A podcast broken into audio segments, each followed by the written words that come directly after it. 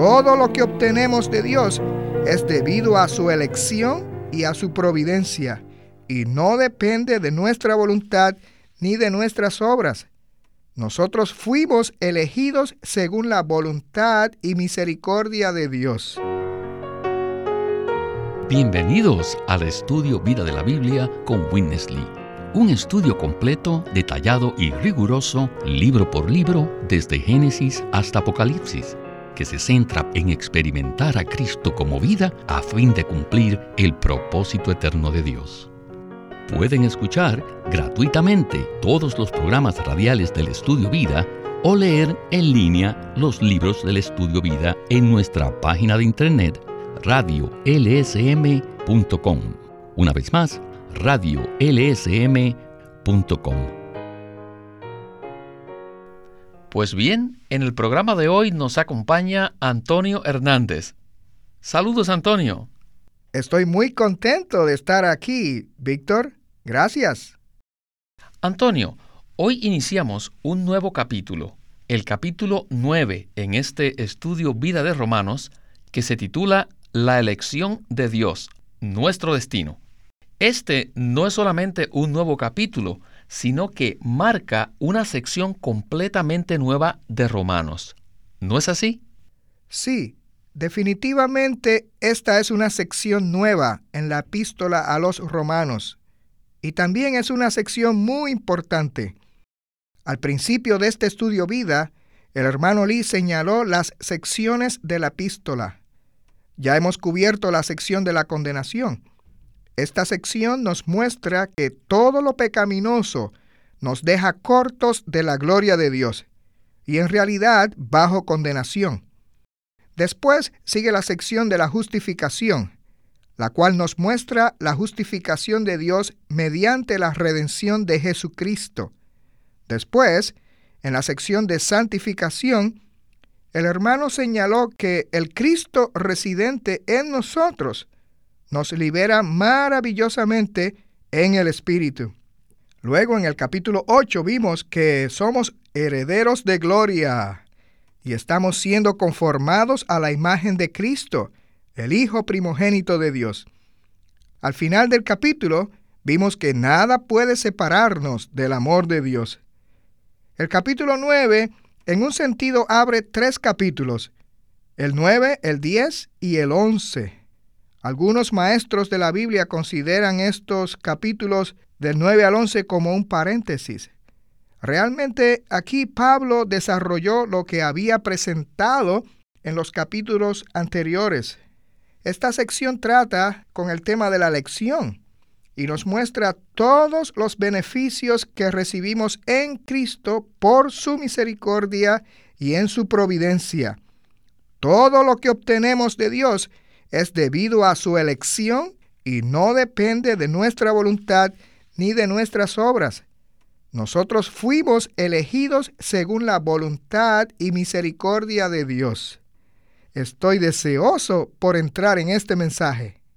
Sí, hermano Antonio, yo también estoy listo. Comencemos el mensaje. Aquí está Witness Lee con el estudio Vida de hoy. De todas maneras, por su misericordia, hemos pasado a través de Romanos capítulo 8. Ahora venimos a otra sección, la sección de la elección de Dios. La elección de Dios es nuestro destino. Nuestro destino eterno ha sido completamente establecido por la elección de Dios. Esta elección y este destino es primeramente de la voluntad de Dios. No es de la voluntad de ningún otro, sino de la voluntad del Dios que llama y el que mostró misericordia. A fin de captar este punto, necesitamos leer los primeros trece versículos de Romanos capítulo 9. El versículo 2 dice, que tengo gran tristeza y continuo dolor en mi corazón. ¿Qué es esto? Este fue el dolor que Pablo sufrió por sus conciudadanos, por sus parientes, para que fuesen salvos. El versículo 3 dice, porque deseara yo mismo ser anatema, o sea, maldito. Pablo oró aún para hacer una maldición, separado de Cristo por mis hermanos, mis parientes según la carne. Pablo oró de esta manera, pero puedo decirles que hasta en la eternidad esta oración no va a ser contestada. ¿Por qué digo esto? Porque la intención de Pablo era ver que todos los judíos fuesen salvos. Pero por muchos siglos, muchos judíos se han perdido. ¿Qué significa esto? Simplemente significa que no importa qué espiritual sea, o qué espiritual pueda ser alguien, o cuánto esté en su espíritu, usted todavía puede tener algo de usted mismo. Yo no creo que Pablo oró ser una maldición guiado del Señor. No creo que el Señor le pidió a Pablo que orara de esta manera. Pero, ¿quién hizo esto? Pablo. Pablo fue debido a que tenía mucho amor por sus parientes. ¿Por qué digo esto? ¿No creen que en muchas oraciones tenemos un gran deseo de algo similar? Y este gran deseo hace que oremos algo que nunca será contestado plenamente por Dios. Pablo oró esto en el versículo 3. Pero cuando llegó al versículo 6, él entró a la economía de Dios. Y la economía de Dios es distinta. Al menos es algo muy diferente del deseo de Pablo. Lo que quería Pablo era que todos sus parientes fueran salvos. Pero cuando él vino a la economía de Dios, agregó la palabra sin embargo. Se calmó un poquito. Y cuando vino al versículo 6 dijo, pero no es que la palabra de Dios haya fallado, porque no todos los que descienden de Israel son israelitas. Todos los judíos nacieron de Israel, pero no todos ellos fueron escogidos por Dios. Los versículos del 9 al 13 dicen, porque la palabra de la promesa es esta, en este tiempo el próximo año vendré y Sara tendrá un hijo. Y no solo esto, sino también cuando Rebeca concibió de uno, de Isaac nuestro padre. Aunque no habían aún nacido ni habían hecho aún bien ni mal, para que el propósito de Dios conforme a la elección permaneciese, no por las obras, sino por el que llama, se le dijo, el mayor servirá al menor según está escrito, a Jacob amé, mas a Esaú aborrecí. Oh, vaya, la palabra es muy fuerte. Siempre pensamos que Dios solo ama, que nunca odia. Pero aquí dice que Dios aborreció, que Él odió. ¿Qué tal esto? A Jacob amé, mas a Esaú aborrecí. Bueno, todo esto se debe a la elección de Dios. Es a través de su elección que se determina todo destino. No es por nuestras obras, sino de Dios mismo quien nos llama. Hermano Antonio, la breve oración de Pablo nos muestra el amor intenso que él tenía por sus parientes según la carne, o sea, la nación de Israel. Él oró por algo que realmente no correspondía a la economía de Dios. ¿Qué nos muestra esto? Bueno, esta porción de Romanos ha sido un misterio para muchos estudiantes de la Biblia. Aquí vemos que Pablo no solamente amaba a Cristo, sino que también, como hebreo y hermano de los hijos de Israel, él amaba a su pueblo y por eso expresó su deseo en una oración. Una oración que diría eh, va más allá de la economía de Dios. Vemos a un hombre cuyo corazón está verdaderamente ardiendo para que la salvación de Dios sea otorgada a todos sus parientes. Pablo deseaba tanto que sus hermanos fuesen salvos, que desesperadamente oró que él mismo fuese maldecido y hasta separado de Cristo por la salvación de ellos. Primero, Pablo menciona lo que se les había dado a los israelitas. Se le dio la filiación, la gloria, el pacto, la ley con sus servicios y promesas, Y además, Cristo en la carne vino a ellos. Luego Pablo ora por ellos desesperadamente, según sus sentimientos y su propio deseo, aunque su oración no era a la luz de la economía de Dios. Su oración aquí es semejante, por ejemplo, a la de un hermano que ora por su esposa que está seriamente enferma. Él ora desesperadamente de muchas formas y hasta hace ayunos. Y puede que el Señor conteste tal oración, pero no de acuerdo a su manera. Dios es Dios, y nuestra carga y oración deben ser balanceadas y gobernadas por el propósito de Dios y de acuerdo a su economía. Al final, vemos que Pablo se dio cuenta de que no todos los que descienden de Israel eran el verdadero Israel, y que los hijos de Dios no son los hijos en la carne. Los hijos de la promesa eran contados como descendientes. Pablo reconoció que no todos los israelitas serían salvos, solo un remanente sería salvo. Su carga era por cada individuo, pero el propósito de Dios no era ese. Necesitamos aprender entonces a orar a la luz de Dios, según el propósito de Dios y conforme a la economía de Dios. Muchas gracias por este comentario. Este no es un punto fácil. Como usted dijo, esto ha sido un misterio y ha suscitado muchas preguntas para muchos estudiantes de la Biblia, así que aprecio mucho su respuesta. Continuemos entonces con Witness Lee para oír más del estudio vida sobre el capítulo 9 de Romanos. El versículo 15 dice, Tendré misericordia del que yo tenga misericordia, y me compadeceré del que yo me compadezca. Tendré, esto es todo. No debemos discutir con Él. Nosotros no somos Dios y no tenemos su soberanía, pero Él sí la tiene. Tendré misericordia del que yo tenga misericordia, y me compadeceré del que yo me compadezca. Bueno, es difícil expresar cuál es la diferencia entre misericordia y compasión. Lo único que podríamos decir es esto. La compasión es algo profundo, algo más fino y más rico que la misericordia. En el versículo 16 dice, así que no es del que quiere, ni del que corre, sino de Dios que tiene misericordia. Todos debemos saber que la misericordia va más allá que la gracia.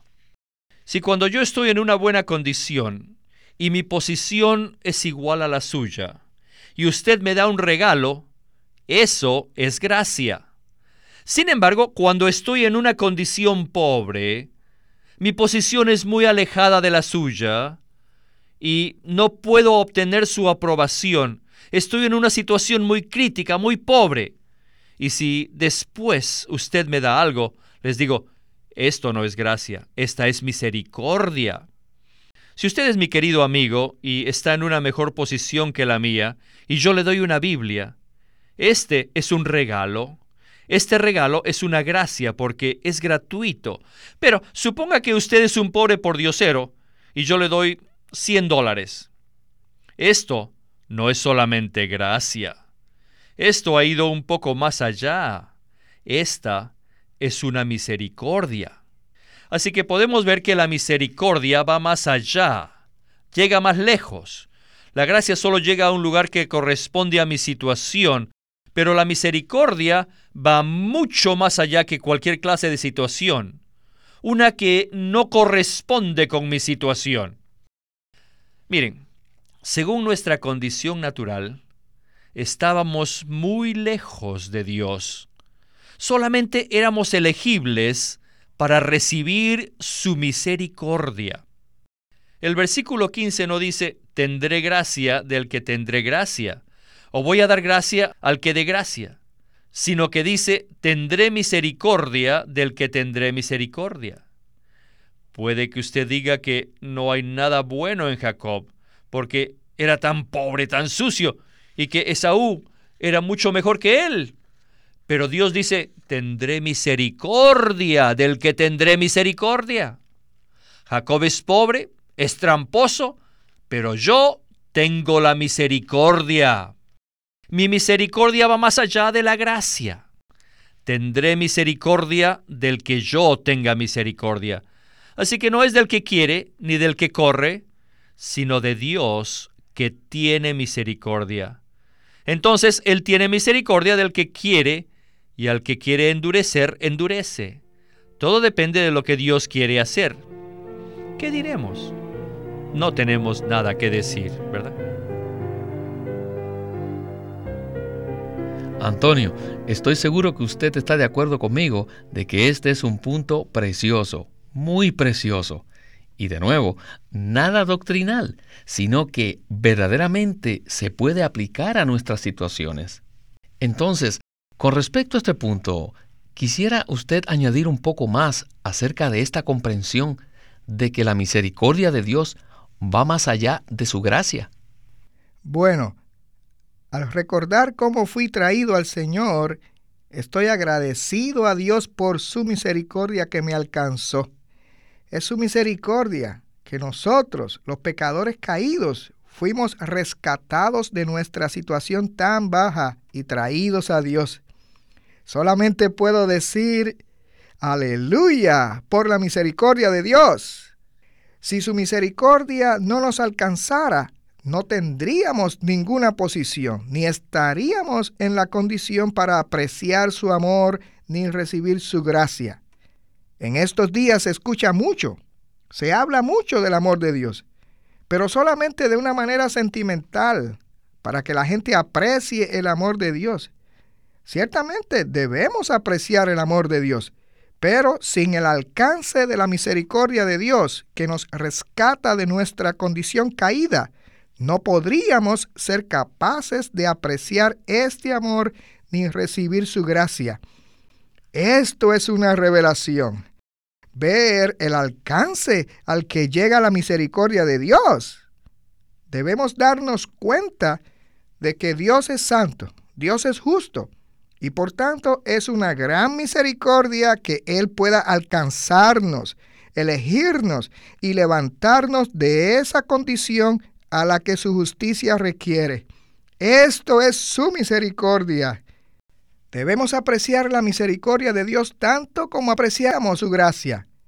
La misericordia de Dios nos califica para participar en su gracia. Amén. Tengo el mismo sentir que usted mencionó al iniciar su respuesta. Cuando considero mi propia experiencia de salvación, aprecio lo lejos que la misericordia de Dios alcanza a fin de extender el amor de Dios hasta nosotros. Amén. ¡Qué precioso! ¿No es así? Sí, seguro que lo es. Bien, continuemos con Witness Lee para oír la conclusión de este precioso estudio vida. Ahora venimos al tercer punto principal. Este es que la elección de Dios es de su soberanía. Es de la soberanía de Dios que Él hace que su gloria sea conocida por vasos de misericordia, por medio de contenerlo a Él.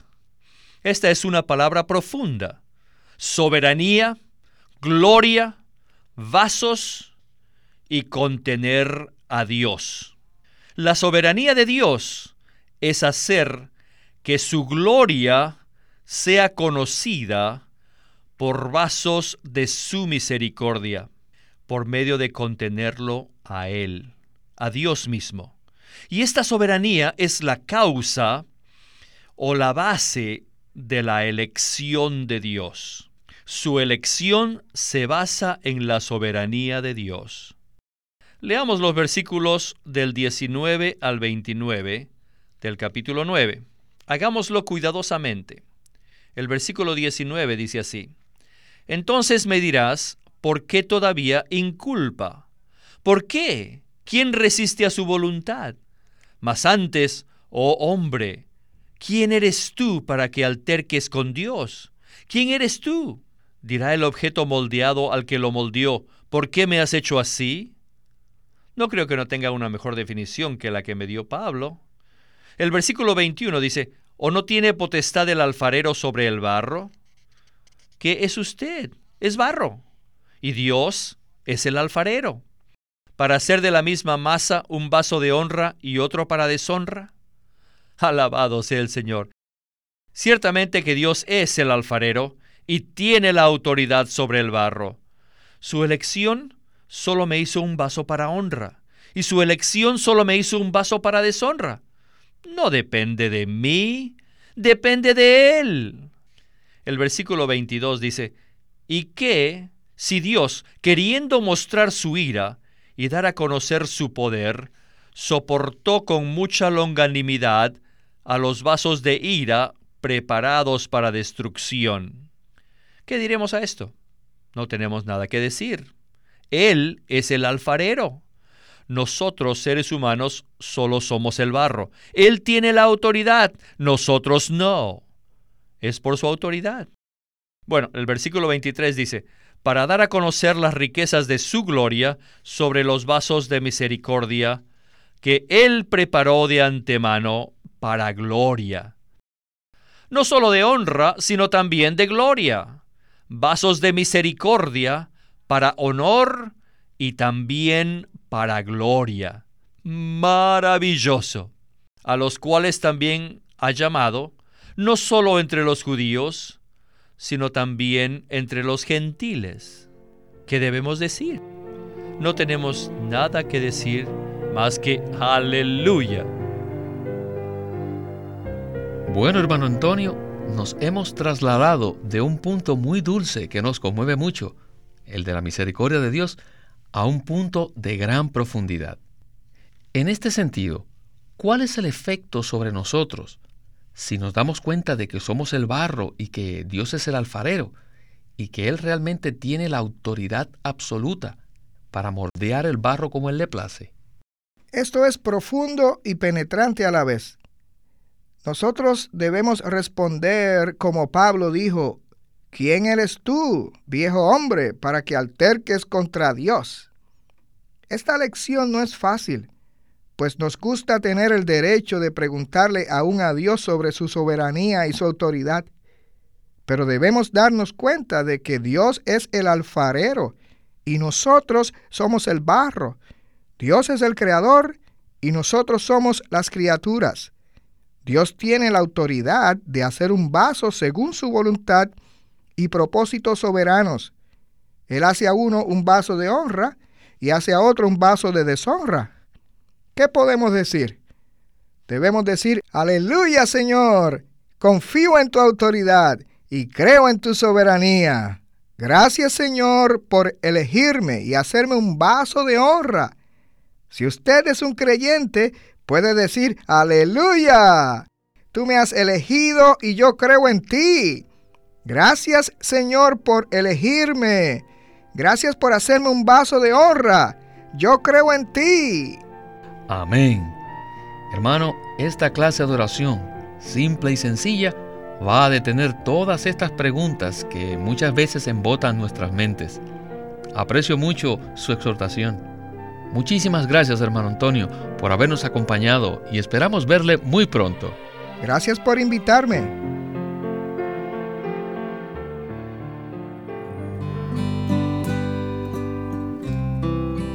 queremos decir a nuestros radioescuchas, esperamos que obtengan los mensajes escritos, ya que contienen mucho más que lo que presentamos en el programa radial.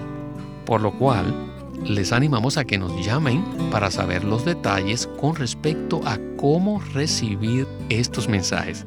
Nuestro teléfono gratuito es 1-800-810-1149. 1-800-810-1149.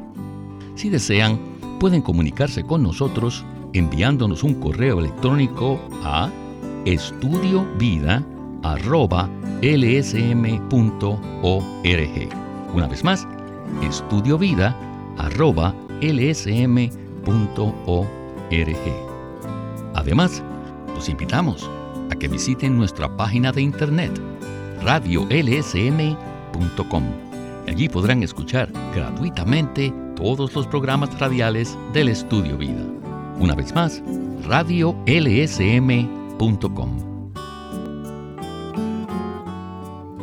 Queremos presentarles la versión recobro del Nuevo Testamento. ¿Y por qué tenemos esta versión recobro? Debido a que a través de los siglos el Señor ha recobrado muchas verdades de su economía entre los hombres. Desde los días de Martín Lutero en particular, este recobro ha progresado constantemente. A partir de la justificación por fe, la cual fue recobrada en esos tiempos, hasta la verdad de experimentar la iglesia, el cuerpo de Cristo, vista y disfrutada por muchos cristianos hoy, este recobro ha sido como un hilo dorado que une la iglesia en el tiempo.